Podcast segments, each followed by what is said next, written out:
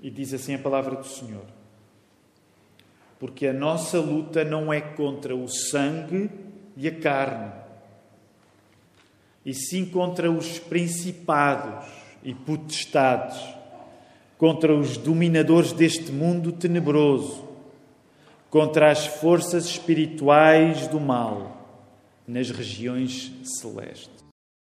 A mensagem que quero pregar nesta manhã uh, chama-se Não vivas a partir do medo que os outros te metem. Não vivas a partir do medo que os outros te metem. Na carta que nós estamos a ler, esta carta que Paulo escreveu aos Efésios, o apóstolo Paulo queria que nós soubéssemos ler a luta onde nós estamos. Sim, nós estamos numa luta. Não é opcional. Todos nós, por cristãos, por sermos cristãos, fazemos parte de uma luta. E o apóstolo Paulo, ao escrever aos Efésios, queria que os cristãos compreendessem a luta onde estavam envolvidos. E é verdade que as pessoas são importantes, elas ocupam um papel nessa luta, mas não é em pessoas que nós devemos estar concentrados quando compreendemos a luta de que fazemos parte. E é isto que nesta manhã eu quero pregar para isso, sozinho não sou capaz.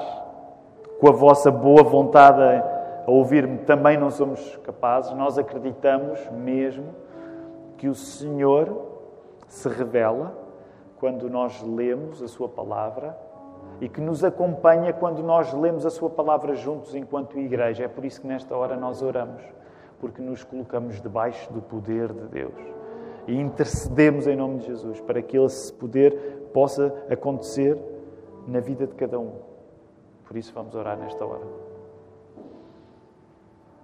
Deus Pai, nós estamos, em primeiro lugar, nós queremos reconhecer, nós estamos contentes porque temos energia para, tivemos energia dada por Ti para nos levantarmos das nossas camas e virmos até esta casa de oração.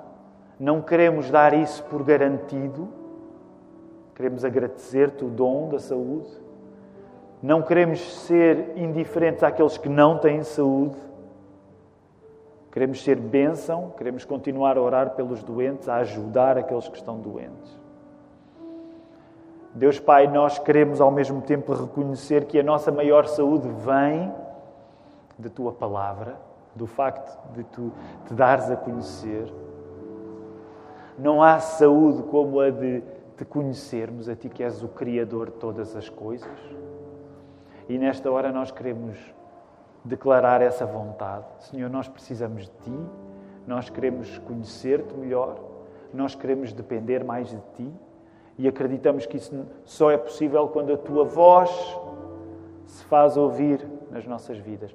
E oramos nesta hora em nome de Jesus, que a Tua voz se faça ouvir na vida de cada um. Cada um de nós está em circunstâncias diferentes Ó oh, Senhor, nós não estamos juntos esta manhã porque vivemos todos a mesma coisa, ou porque to todos temos o mesmo passado, ou porque temos as mesmas condições. Não. Tu juntas pessoas aqui de condições diferentes, porque é o teu espírito que atrai, não são os homens, não são as mulheres. E por isso nós invocamos este mesmo Espírito Santo. Tu que és Pai, que és Filho, que és Espírito Santo, nós invocamos este poder para tu nos alimentares nesta hora que vamos até à tua palavra. Ajuda-me a poder pregá-la com um poder que não é meu, que é teu, ó Senhor, e que nós sejamos alimentados espiritualmente e que isso seja uma força, a maior força para nós. Nós oramos estas coisas no nome do Senhor que nós amamos acima de todas as coisas e queremos amar ainda mais acima das nossas imperfeições. Oramos isto no nome de Jesus Cristo. Amém. Hoje, para compreendermos melhor o que está aqui a acontecer no texto, em Efésios 6:12, é útil fazermos algum contexto acerca da cidade de Éfeso. Paulo estava a escrever aos Efésios, acredita-se que não teriam de ser exclusivamente os cidadãos da cidade de Éfeso, mas que seria toda a região. Aliás, sabemos isso quando lemos a Bíblia, porque há cartas na Bíblia que são específicas para determinadas, alguma, para determinadas igrejas, não é? Por exemplo, Efésios é um caso, é para a igreja em Éfeso, mas ao mesmo tempo sabemos que havia, que havia sempre nestas cartas uma qualidade circular. O que é que significa essa qualidade circular? As cartas eram para ser lidas por toda a comunidade cristã. E, e a carta aos Efésios tem também essa qualidade circular, tanto que, se vocês repararem, ela não fala de assuntos muito específicos, como, por exemplo, quando Paulo escreve aos Coríntios, que falava em características muito específicas da vida daquela igreja local. Ou há menos tempo, quando nós estudámos as duas cartas que Paulo escreveu aos Tessalonicenses, que falava das características muito específicas dos cristãos em Tessalónica. A carta aos Efésios tem características mais globais, mais circulares. Para nós termos uma ideia da cidade de Éfeso, não era a capital da Ásia Menor, a capital era Pérgamo, mas Éfeso era o maior centro da Ásia Menor. E estamos a falar na atual Turquia, com cerca de um quarto de milhão de pessoas na cidade de Éfeso. Uma das coisas boas quando nós lemos a Bíblia é que compreendemos melhor a história. E nem sempre nós consideramos, nesta coisa incrível, que era há dois mil anos já existiam cidades muito grandes Estamos a falar de 250 mil pessoas numa cidade com condições daquele mundo antigo, que hoje nem nos passa pela cabeça podermos viver sem eletricidade, sem água canalizada. E, no entanto, aí está essa grande cidade. Era um lugar com um culto imperial muito grande. O culto imperial era o culto ao imperador. Então, agora há uns dias, o nosso pastor Mark mandou-nos umas fotografias e ele tem colocado nas redes sociais, ele e Ana, andam por Itália, o Mark e a Ana, e colocaram umas fotografias de, de Roma. Aliás, já passaram por várias cidades, por Trento, por Florença, a cidade do nosso irmão Josué, e agora estão em Roma e colocaram algumas fotografias de Roma. Para aqueles que já tiveram o privilégio de visitar Roma, eu já tive essa, esse privilégio, é uma cidade maravilhosa, mas Sabemos, aqueles que visitaram, vamos até ao Fórum Romano e é onde, estão, é onde está, vamos dizer assim, o centro antigo, as, as coisas mais antigas, as ruínas dos templos. E uma das coisas que nós encontramos lá em Roma, que era uma característica de Éfeso também, era precisamente templos que eram feitos para os imperadores. Por exemplo, no caso de Éfeso, havia o templo para Cláudio, Adriano, Júlio César, Augusto, Severo. Então isto significava que esta cidade, além deste culto imperial, era também um lugar de enorme mistura de religião com magia. Nós encontramos vestígios disso em Atos 19, 19. Por exemplo, tinha o templo de Diana, e nós é? Nós também podemos dizer, nós também temos um templo de Diana, os restos de um templo de Diana na cidade de Évora. Este templo de Diana, ou Artemis, era, para nós termos a ideia da sua grandeza, era considerado este templo uma, uma das sete maravilhas do mundo antigo. E a superstição na cidade de Éfeso cruzava-se com o ocultismo. Eram tradições, eram coisas que faziam parte daquele povo. Por exemplo, deixem-me contar-vos uma história que se contava lá uh, em Éfeso há dois mil anos. História de um lutador que tinha jogado, portanto, tinha participado nos antigos Jogos Olímpicos, nos Jogos Olímpicos da Antiguidade, e que se dizia que por este jogador ter colocado no tornozelo as seis letras efésias, tinha sido imbatível até o momento em que os árbitros descobriram, tiraram-lhe as seis letras efésias e logo aí ele perdeu três combates seguidos. Nós podemos não saber o que, é, que negócio é esse, seis letras efésias eram essas. Essas seis letras efésias eram seis termos, seis palavras que supostamente tinham poderes mágicos sobre as autoridades malignas. E dizer eh, as palavras em grego, de facto, soa assim um pouco místico.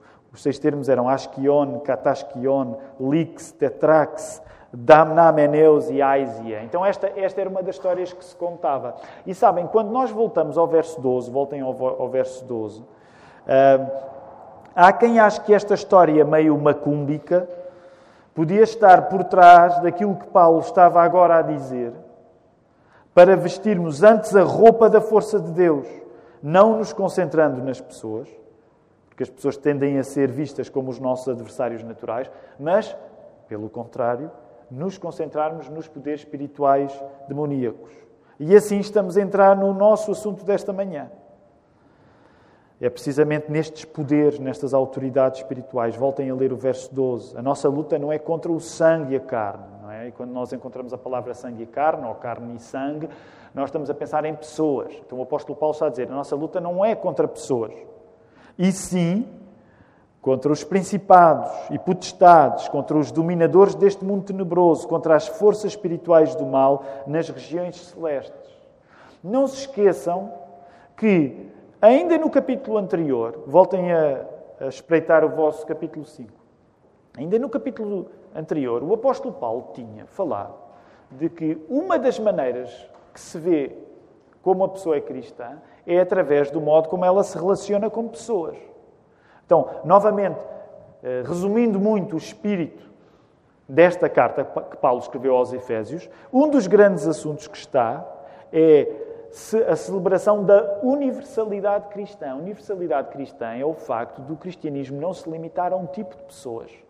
A história de amor que o Velho Testamento contava, a Bíblia hebraica contava acerca de Deus e o povo de Israel, deixava de ser apenas uma história regional para se tornar uma história universal, que podia chegar a qualquer tipo de pessoas. E os Efésios ex-pagãos que se convertiam ao cristianismo eram incluídos parte desta história. Eles eram parte desta história. Era esta história que tinha levado Paulo à prisão, porque apesar de ser bonito hoje falar numa religião que atinge todo o tipo de pessoas, Paulo sofreu isso na pele, ele estava preso. É? Por causa do Evangelho. E Paulo estava a escrever esta carta incrível a dizer: Já viram bem, a nossa fé é una, porque depende de Cristo, é uma fé exclusivista, é verdade, depende só de Cristo, mas ela não é uniforme, ela manifesta-se com diversidade, com variedade. Como é que se veste essa variedade? Como é que se veste essa diversidade do cristianismo? E é aí que, por exemplo, no capítulo 5, o apóstolo Paulo vai dizer como é que tu és cristão e vives no dia a dia o facto da tua fé ser uma fé una, mas universal. Por exemplo, tu és cristão tendo um bom relacionamento quando és casado com o teu cônjuge. E é por isso que nós chegamos ao capítulo 5 e, sobretudo, a partir do verso 22, nós vemos um texto a falar acerca do relacionamento entre marido e mulher. Como é que tu és cristão? Como é que tu vestes a universalidade da fé cristã? Por exemplo, tendo um bom relacionamento com os teus filhos, tendo um bom relacionamento com os teus pais. E é isso que nós encontramos no início do capítulo 6, entre o verso 1 e o verso 4. Como é que tu és um bom cristão? Como é que tu vestes a universalidade da fé? Por exemplo, tendo um bom relacionamento profissional, a relação entre servos e senhores. Então, Paulo tinha acabado de dedicar uma boa parte da sua carta à importância que as pessoas têm na nossa vida como cristãos. Porque quando nós somos cristãos, precisamos ter um bom relacionamento com pessoas. Agora, curiosamente, depois das pessoas terem sido valorizadas, o apóstolo Paulo entra na secção final, que, como nós vimos a semana passada, é o clímax da carta, em que o apóstolo Paulo quer, a partir do verso 10 do capítulo 6, explicar que nós não podemos ser ignorantes de que a nossa vida enquanto cristãos coloca-nos dentro de uma luta. Luta essa que é espiritual. E vejam bem, é interessante, depois das pessoas terem sido valorizadas, não é possível ser um bom cristão sem ter um bom relacionamento com as pessoas. Foi isso que nós vimos na série anterior de mensagens, condição cardíaca, a maneira como nos relacionamos com Deus e com as pessoas. Depois das pessoas terem sido valorizadas, o apóstolo Paulo vai dizer que quando o assunto é tu teres consciência de que fazes parte de uma luta espiritual, as pessoas não podem ser o mais importante. É interessante. Portanto, ainda agora o, o apóstolo Paulo tinha enaltecido a importância das pessoas, mas agora que o assunto é a luta espiritual, o apóstolo Paulo está a dizer: as pessoas não podem ser a tua preocupação. Carne e sangue não pode ser a tua preocupação. Os poderes espirituais, sim. Sim, as pessoas são importantes, Mas espiritualmente não é nas pessoas que tu deves estar concentrado. As pessoas são importantes, mas quando tu compreendes o que este mundo é e o modo como ele ser descrito através de uma luta faz justiça a esse mundo, quando tu compreendes que o mundo é uma luta, o teu foco não podem ser as pessoas, mas tem de ser a realidade espiritual. João Calvino dizia acerca deste assunto, deste texto em Efésios, que as nossas dificuldades são maiores do que lutar contra homens. As nossas dificuldades são maiores do que lutar contra homens. E geralmente a nossa disposição é envolvermos-nos nos assuntos como se o nosso maior problema fosse as pessoas. Mas as pessoas que julgamos que nos podem eventualmente até fazer a vida negra não são, neste texto, mais do que apenas instrumentos nas mãos de Satanás. Quando nós nos concentramos nas pessoas, corremos o risco de levar uma tarefa do diabo para quem as pessoas são apenas meios. Logo, o que o texto nos está a dizer é: não te concentres apenas nas armas que o diabo usa, porque o diabo pode usar pessoas de facto, como instrumentos. Mas não te concentres apenas nas armas, concentra-te no inimigo, que é o próprio Satanás. E nós acreditamos que Satanás existe, porque nós acreditamos que aquilo que a Bíblia diz é verdadeiro. E eu sei que hoje falar no diabo, hum, quando sai à rua, hum, no nosso contexto português 2021, pode parecer um pouco invulgar e até um pouco bizarro. Mas eu quero te dizer, nós acreditamos mesmo que ele existe e acreditamos mesmo, como este verso nos diz, volta lá a olhar essa parte, que a existência de Satanás passa pelo reconhecimento de principados e potestades contra dominadores deste mundo tenebroso, forças espirituais do mal nas regiões celestes. É por isso que estamos agora a falar de diabo. E encaramos o diabo como o nosso inimigo. O apóstolo Paulo, quando usa a ideia de luta, curiosamente, ele não escolheu a palavra luta no grego que servia para a guerra. Ele escolheu a palavra luta que servia para a luta, o combate desportivo. Aliás, nós ainda hoje nos lembramos, ainda existe a modalidade da luta greco-romana. E, e, e, a modalidade do combate, da luta desportiva, era muito popular em Éfeso. E então há aqui uma relação curiosa que é o apóstolo Paulo está a falar numa realidade espiritual que nesse sentido está além dos nossos olhos, mas ele usa a palavra luta na dimensão da luta que os nossos olhos veem, que era a luta desportiva. O facto de o inimigo ser espiritual, não visível, só torna o nosso inimigo mais perigoso. Nós, que estamos numa época em que uma pandemia nos fechou em casa já pelo menos duas vezes, através de realidades que são microscópicas, certo? Porque, por exemplo, a Covid não se vê. Devíamos estar mais sensíveis a esta realidade de os nossos maiores inimigos não serem visíveis a olho nu. Precisamente pelo facto de, à custa de um vírus, de repente o mundo teve de mudar drasticamente. Agora, percebes a analogia, percebes onde é que eu quero chegar. Se nós vivemos numa época em que uma coisa que não vemos mudou radicalmente a nossa maneira de viver, nós devíamos usar essa mesma lição para uma coisa que nós não vemos, mas que existe, mudar a nossa maneira de viver e reconhecer a existência destas autoridades espirituais, desta luta espiritual que está além daquilo que nós vemos. Não é possível lutar bem quando não se lê bem o combate. E nós somos chamados por Paulo a fazer a chamada leitura de jogo. Nós somos chamados a ter leitura de jogo, ter compreensão do que é que está a acontecer. E o nosso adversário, quando nós sabemos ler a luta onde nós estamos envolvidos, o nosso adversário não são as pessoas. O nosso adversário não são as pessoas. Sabem, calhou bem, nós estamos a tratar este verso 12 porque ontem eu estava a fazer a revisão final do sermão, geralmente eh, faço isso ao sábado de manhã. Portanto, o sermão geralmente já está praticamente terminado, mas há uma revisão final que eu geralmente faço ao sábado de manhã.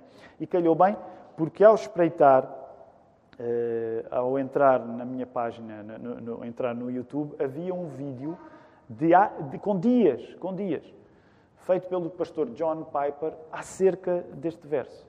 É? Nós, nós sabemos, o pastor John Piper está sempre atento àquilo que a Lapa está a, a estudar. E, e, eu e o Piper, que somos grandes companheiros, então estamos sempre a tentar ajudar um ao outro. E então, este foi ontem, portanto eram 11 minutos, talvez, de ele a falar só acerca deste verso. E deixem-me partilhar algumas coisas que ele disse, porque são muito importantes para o nosso estudo nesta manhã. Basicamente, ele dizia isto: Até quando são pessoas que se opõem ao Evangelho, nunca são apenas pessoas que se opõem ao Evangelho. Porquê? Porque poderes espirituais invisíveis estão sempre envolvidos. Nunca lutamos contra meras pessoas, porque nunca existem meras pessoas. Existe sempre, existem sempre pessoas que são completamente influenciadas pela realidade espiritual que vai além delas. O ponto central do argumento não é negar que nós temos inimigos que são pessoas. Lembram-se aqui há dois anos, dois, três anos, quando nós estudámos o Sermão do Monte, uma das coisas que enfatizámos é que Jesus nos diz que, de facto, nós temos inimigos e que o nosso papel diante dos nossos inimigos é orar pelos nossos inimigos, amar os nossos inimigos. Portanto, a Bíblia, de facto, diz-nos que inimigos existem que são pessoas. Mas o que este texto nos está a querer chamar a atenção é que, por detrás destas pessoas está sempre um inimigo maior que é Satanás. E nós concentrarmos apenas na pessoa é lermos mal a luta da qual já fazemos parte. Nós não podemos estar concentrados em pessoas. Agora considera isto, porque é aqui que eu gostaria de terminar. Considera isto. Considera quanto a tua vida podia mudar quando a tua confiança em Deus deixa de ser determinada a partir das dificuldades que os outros te oferecem. Vou voltar a repetir. Considera como a tua vida pode mudar quando a tua confiança em Deus deixa de ser determinada a partir das dificuldades que os outros te oferecem. Quando nós deixamos realmente de ter medo dos outros, nós encaramos com a maior seriedade um mundo que, por um lado, sendo mais assustador do que é, por outro, é completamente impotente contra Deus. Quando nós encaramos as coisas como elas realmente são, nós apercebemos-nos de que o mundo, de facto, é mais assustador do que nós pensamos. Porque há mal além do mal que nós encontramos nas pessoas. E, nesse sentido, o mundo é mais assustador daquilo que nós gostaríamos de reconhecer. Há mal além do mal das pessoas. Há um mal espiritual que se vê na existência de Satanás e, e, e da sua autoridade espiritual através dos seus demónios. Agora, também é verdade que quando tu reconheces isto, tu és chamado, ao não colocares o teu receio junto de pessoas, a compreenderes que Jesus é maior que Satanás e é maior do que qualquer autoridade espiritual. Por isso, nesta manhã, uma das coisas que eu te quero dizer é: não fiques obcecado com pessoas, não tenhas medo de pessoas.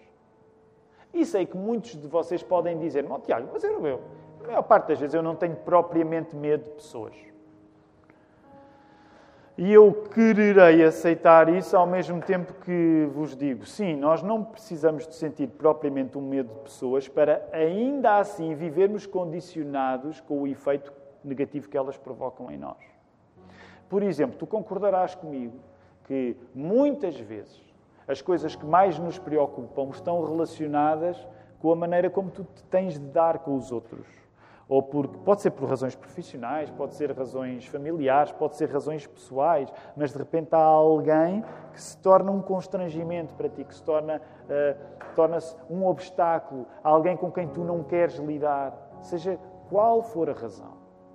E a nossa tendência, não necessariamente sentindo medo, medo dessa pessoa, mas é nós acabarmos a guiar os nossos passos a partir daquilo que queremos evitar nessa pessoa. Agora, naturalmente, quando eu te digo isto, coloca um espelho à tua frente. Eu sou chamado a colocar um espelho à minha frente. Não é só tu pensares nas pessoas que te tornam a vida difícil. O Espírito Santo vai levar-te a pensar no modo como tu tornas a vida difícil aos outros também. Agora, o que eu te quero dizer, porque à medida que ia matutando neste texto durante esta semana, isso foi uma coragem para mim. Porque isso acontece com qualquer um de nós. Que é, ai, se esta pessoa não marcasse tanto os meus dias, a minha vida melhorava. E de repente damos por nós condicionados pela existência de alguém que por alguma razão não é agradável para nós. E esquecemos que o mais importante não é que sejam as pessoas a determinar a maneira como nós lutamos nesta vida, mas que seja um discernimento espiritual de que esse combate vai muito além das pessoas. E mesmo quando as pessoas nos causam algum prejuízo, elas só o fazem porque estão a ser usadas por forças que são superiores em relação a elas. Agora, ser cuidadoso, porque aprender esta lição não te deve levar a tu lidares com alguém que sentes que te prejudica e dizes assim: o diabo está a usar-te, não é? E às vezes nós podemos. Bem, às vezes, se calhar, temos de dizer isso volta e meia. Mas cuidado, porque como, como cristão que és, tu não és chamado a, permitam-me dizer assim, a espetar na cara dos outros que eles estão apenas a ser instrumentos do diabo, mesmo que isso possa ser uma realidade. Tu és chamado a ter um discernimento no relacionamento com os outros, de que sim, sem dúvida, Satanás pode usar a existência de alguém para te prejudicar, mas Satanás pode usar-te a ti para prejudicar a vida de alguém. Por isso, coloca os teus olhos na palavra de Deus para tu teres a leitura deste jogo. Sabes, uma das conclusões que tirei à medida que meditava neste texto ao longo da semana é que os outros só ocupam a nossa maior preocupação quando o nosso maior valor não é Jesus. Quando o nosso coração está em Jesus, o mal que os outros nos podem provocar não deixa de ser mal e não deixa de ser real. Mas quando o nosso coração está em Jesus, o mal que os outros nos podem provocar é muito mais insignificante. Quando o nosso coração está em Jesus, o mal que o diabo nos pode provocar também é mais insignificante. Ele é real, tem consciência dele, ganha discernimento para compreendê-lo. Mas quanto mais confiante tu estás em Jesus, tu sabes que tens à tua disposição aquilo que o apóstolo Paulo vai passar a explicar nos versos próximos. Tu tens um guarda-roupa para vestir de fé.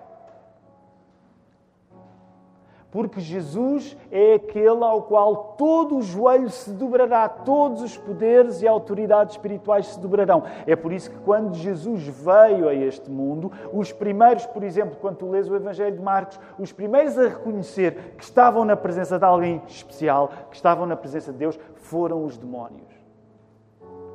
E nós acreditamos que essa vitória já está garantida. Ela ainda está em execução, ela ainda está a avançar, mas a, a, vitória na guerra já está garantida. E por isso mesmo, que eu te quero recomendar hoje, terminando esta mensagem, é precisamente que a tua confiança esteja em Jesus. Que quanto mais tu amas, confias, valorizas Jesus acima de todas as coisas, menos medo tu tens dos homens. Quem são os homens para nos fazer alguma coisa de mal?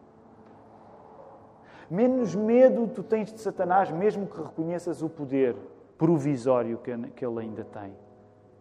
E mais tu confiarás em Jesus, mais tu estarás pronto para vestir as peças de roupa que Ele te garante. Mais estarás pronto tu para vestires o próprio Jesus, porque é esta a linguagem que a Bíblia usa. É isso que nós somos chamados a fazer, Igreja da Lapa, que o Senhor nos ajude. Quero convidar-vos a poderem ficar de pé.